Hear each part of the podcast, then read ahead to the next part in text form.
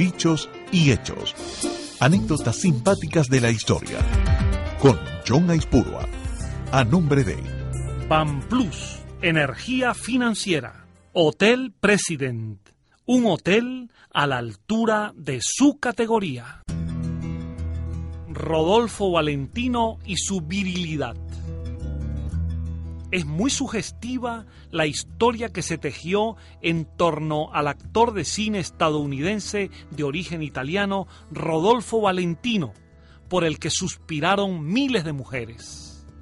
Es el caso que la millonaria inversión para hacer de él un símbolo sexual fue severamente afectada por una mujer que con solo 12 palabras derrumbó el mito de su poderosa virilidad.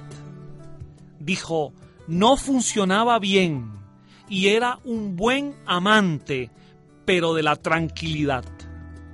Eso declaró a la prensa Gene Aker al día siguiente de su boda con el actor, dejando perplejos a los periodistas y a los lectores. En menos de un mes ya se habían divorciado.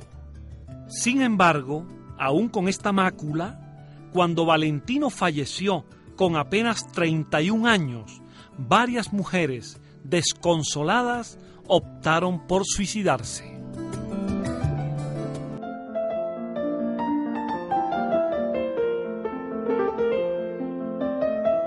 Si desea obtener más información de nuestros audiolibros, síganos en Twitter, arroba del Espíritu, en Facebook como Valores del Espíritu y en nuestra página web www.valoresdelespíritu.com.